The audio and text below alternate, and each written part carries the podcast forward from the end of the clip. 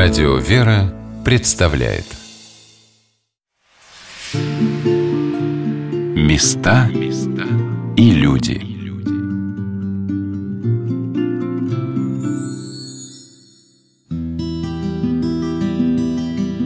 Иерей Анжел Кабаричич, сотрудник канцелярии митрополита Амфилохия с 2010 года, рассказал о своей встрече с владыкой – но все-таки моя личная прямая встреча э, с ним получилась уже будучи, когда я заканчивал начальную школу, и мне надо было поступать куда-то я хотел писать иконы. Иконописной школы в Черногории не было. Был только факультет в Белграде. Потом в разговоре с своим батюшкой приходским он просто пошел советоваться. А он возьми и позвони митрополиту прям. Владыка, добрый день, благословите, у меня тут есть парень. Ну, он хочет писать иконы, но не знает, куда поступать.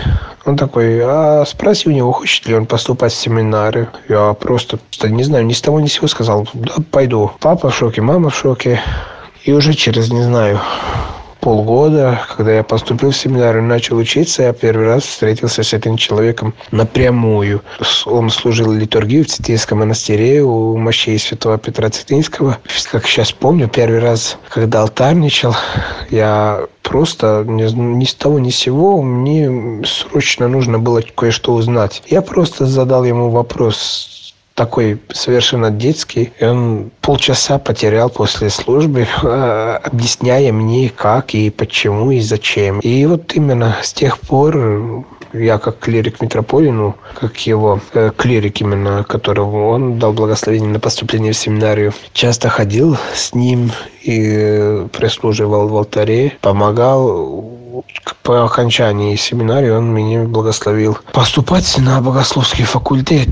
Я выбрал тогда Санкт-Петербургскую духовную академию. С каким трепетом он меня э, провожал туда, с каким трепетом я, когда созванивался с ним, поздравить его то ли с Днем Ангела, то ли с какими-то праздниками крестной славы Архангела Михаила. Он всегда говорил, слушай, я знаю, что ты хорошо учишься, у тебя есть главный фундамент богословия. Мне очень важно, чтобы ты хорошо выучила русский язык, чтобы ты хорошо говорил на нем, потому что это важно, это очень важно. Помню, что я немножко был в смятении, как, потому что я не знал, как он отреагирует на то, что у меня матушка будет русская. Он такой, ну ты ей сказал, что куда она приезжает и за кем она, за кого она выходит. Ну, я ему сказал, ну да, говорю, я сказал, что это не Москва, не Питер, говорю, это просто, говорю, Черногория, маленькая, говорю, которая меньше там какого-то пригорода. Он говорит, ну если она согласна, то, говорит, благословил. И вот им опять он же благословил, и слава Богу, все у нас сейчас хорошо. Он же крестил наших детей. Владыка рассказывал, как окормлялся у святого старца Паисия Святогорца. Говорил про него, что старец Паисий – человек Божий нашего времени, современный святой. Считал благословением Божьим встречаться с ним много раз. Был а, один адвокат грек, который был афеистом. Из салона при, пришел у старца Паисия и говорил, ну что же, вот э, я, к сожалению, я не верую в Бога, но это я уже обожаю церковь и то. Он говорит ему, ну что же, э, змея умнее тебя или ты умнее змеи? Какой змея? Он говорит, посмотри, э, змея там, которая была в его около, вышла, и он спрашивает, есть Бог? Змея отвечает человеческим голосом, есть Бог – Отвечает змея. И тогда э, этот э, адвокат грек испугался, потерял в голову и после этого стал верующим человеком, этот адвокат. Есть Бог, это значит, змея сказала это слово такое. Митрополит говорил о старце Паисии, что он человек огромного терпения, сострадания и любви ко всему Божьему творению. Рассказал личную историю про урок послушания от старца Паисия – там, когда я был у отца Пайсия, там мы служили литургию, он после этого приготовил там ризы немножко, чтобы покушать. И он там сухарики э, хлеба на 6 месяцев он то приготовлял себе, и потом воду положишь, и это вот и хлеб, и ризы немножко. были доматы тоже. Приготовили. Потом взял мою тарелку, там положил полную тарелку, а его только мало. Я говорю, ну, отец Пась, как это для меня? Так много, а вам так мало. Но я, когда я приготовлял, я кушал, он начал немножко шутить. Я говорю, это не, не полагается. Значит, я, я кушаю много, а, а, ты так мало. Как это? Но ты послушник ли, или монах, или нету? Говорит, лучший послушник мой боем, чем ты. Какой боем я знаю, у кого его никого нет. А там была земля, и он там засадил этот цвет, цветок такой. Он говорит, ну, Баюм, покажи, что значит послушание подлинное. И потом я вижу, выходит э, лягушка из этой земли. И начала квак, квак, квак, квак. А почему вы зовете э, Баюм? Он когда был на, на Синае, там, там есть мусульмане, бедуины, и там у них был оджа, которого звали Баюм. Поэтому он эту лягушку назвал Баюм. И говорит, вот какой послушник, я тебя пришлю в, там, чтобы ты учиться учиться медресу и будешь ты подлинный. Будет ли ты лучше послушника, чем это там Филохий? Ну, иди, возвращайся, а вечером будем служить э, вечернюю службу. Ну, как служить вечернюю? Я был в монастыре Ставроникита после этого. Возвращаясь, я знаю, что отец Пайси где-то там ушел для молитвы, его нету в его келье Посмотреть, что же делает этот Баюм. Ну вот я пришел, Баюм вышел, крест, великий крест, там, где от времени старца Тихона, и Баюм шел так, пап, пап, у креста и начал квак, квак, квак, квак. Всякое дыхание да хвалит Господа. Вот начался вечерний от Баюма. Я это своими глазами смотрел. Лучше послушник Баюм, чем Амфилохий. Так было и осталось так.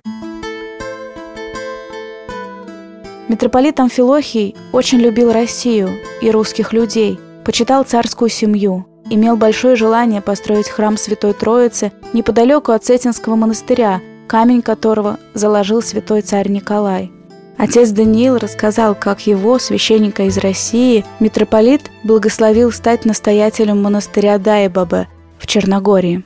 Я вспоминаю, как мы встретились с ним впервые. Я приехал из России, из Москвы первый раз в Черногорию и пришел в метрополию Черногорско-Приморскую. И по выработавшейся привычке, когда приходишь на прием к митрополиту, почти строевым шагом вошел в его кабинет, чтобы доложить, что такой-то, такой-то вот прибыл оттуда-то и оттуда. Но вдруг, совершенно неожиданно, я встретил там очень простого человека, который пригласил меня за стол, налил рюмку раки и предложил просто поговорить о жизни. Это очень сильное впечатление. Этот разговор я помню до сих пор. Речь шла о совсем простых вещах, что беспокоит меня. Я был потрясен тем, что митрополит интересуется такими подробностями жизни почти незнакомого человека, в первый раз появившегося на горизонте его. Эта беседа длилась, может быть, полчаса. И за это время я успел рассказать вдруг почему-то такие вещи, которые я не рассказывал, может быть, даже своему духовнику по разным причинам. Сердце моментально открывается, когда видишь эти добрые глаза митрополита, его расположенность абсолютную по отношению к человеку. То есть мы очень тепло поговорили, обсудили вопросы, связанные с моей личной истории. И с этого дня он стал моим духовником. 20 лет мы знакомы были. После некоторых событий мне пришлось переехать в Черногорию. Окончательно я был назначен духовником женского монастыря горного, где жили русские сестры. Уже потом, вдруг неожиданно, поскольку я писал докторскую работу, диссертацию в, в Салониках, собираясь в путь в Грецию, я заехал в монастырь Дайбаби. Там была назначена литургия по случаю 40 дней после упокоения игумена Дайбабского монастыря архимандрита Луки Анича. И вот я приехал на эту службу. Служба шла своим чередом. Мы помолились за упокоение души отца Луки. И после литургии я уже собрался ехать и сел в, в автомобиль. И неожиданно ко мне подошел монах этой обители, Симеон, и вдруг говорит, что нужно, что митрополит вас приглашает, отец Даниил, для какого-то разговора. Я был немножко обескуражен, поскольку думал, что, может быть, сделал что-то не так. И в каком-то таком напряжении достаточно серьезном отправился в кабинет митрополита. В кабинете сидели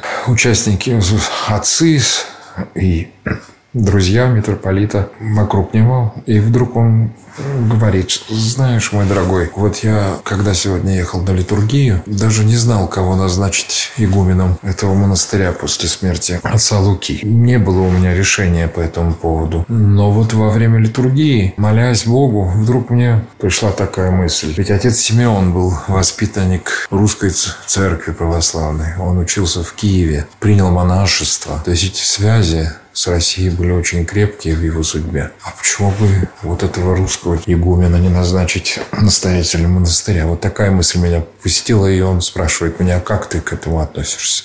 Я говорю, я, конечно, готов исполнить ваше благословение, только я вот собрался уже ехать в Грецию. Он говорит, ну ты, наверное, это можешь сделать и позже. Никуда эта возможность не исчезнет. Принимаешь ли ты это благословение? Он спросил еще раз. Я сказал, да, конечно, вот будет воля Божия и ваше благословение я готов исполнить. И он сказал, вот вам новый игумен монастыря, прошу его приветствовать. И все присутствующие стали аплодировать. О том, с какой заботой владыка относился к гостям и учил такому отношению свою паству, рассказала монахиня Нектария.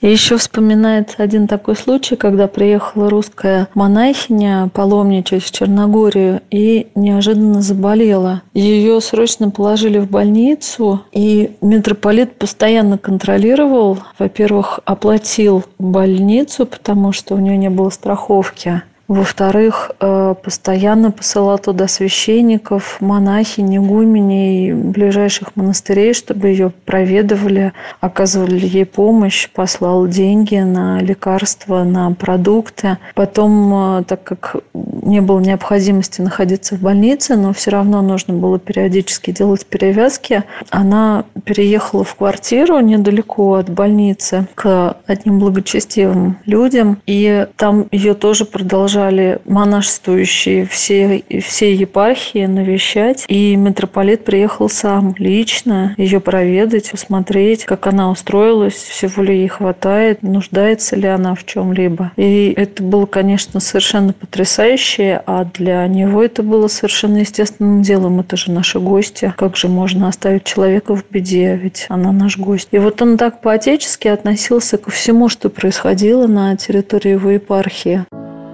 Господь говорит нам в Писании, «Заповедь новую даю вам, да любите друг друга, потому узнают все, что вы мои ученики, если будете иметь любовь между собою». Митрополит исполнил эту заповедь. Места и люди –